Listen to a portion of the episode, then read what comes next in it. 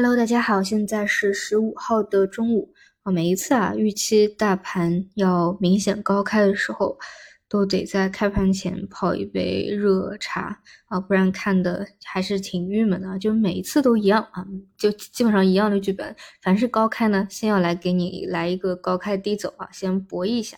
然后呢，再去看日内有没有资金做承接啊，外资的动向流入还是流出啊，内资到底发不发力啊？那么今天截止到中午收盘呢，啊，指数还是呈现出一个高开低走，这一点呢，其实是不如之前两次啊，就是比如有中美外交关系的这样一个节点的，之前两次至少呢。在日内都给你拉出一个比较结实的中大阳线来，虽然呢，你回过头去看，这是一个短期的小高点，但是啊，日内的走势至少还是比较强的啊。但今天呢，如果啊下午还是维持这样的震荡的话啊，那就不如前期。那可以看一下下午内资有没有继续发力，因为上午的话，北上的流入还是可观的啊，但内资没有动，没有什么作为。然后如果说啊。下午内资有动作上拉的话，那上方靠近三千一百一十点那个压力位可以去看一下有没有再有回落啊。总之呢，就是说，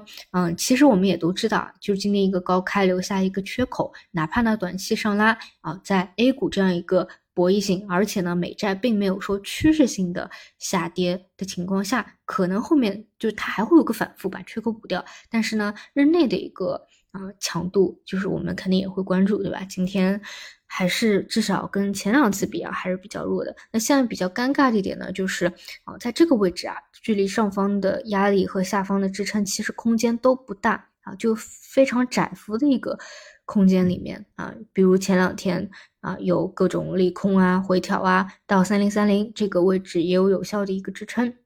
那上方真正的一个压力呢，始终也没到啊，其实也没有多少空间。那就所以现在像一些跟指数同步的大盘股啊，就操作的空间啊比较少，更多呢是要依赖于你对于中期的一个啊判断啊常识和逻辑。那题材项呢就会比较活跃了啊，就比如我觉得这两天一个比较新的就是 HBM 三 E，这个都可以去看一下，早晨也解读过，昨天。啊，借利好一个高开啊，有消化。今天呢，继续走强。这个呢，是相对于这种光刻机来说，光刻机这种受消息的呃影响太大了，博弈性太强啊。这个相对没有那么博弈。然后位置上呢，距离前几天去炒的这个先进封装啊，相对比较低一些。然后是医药方向啊，经过前期一个小波段的调整以后啊，今天辨识度比较高的啊，也是有一个日内的探底回升的一个动作。其他呢，就是像卫星互联网、机器人啊，是作为一个题材轮动的一个方向啊，这几个都还 OK 啊，都处于轮动分支里面。好的，那就看一下下午那次的一个动作吧，否则的话就还是比较平庸啊，就是后面。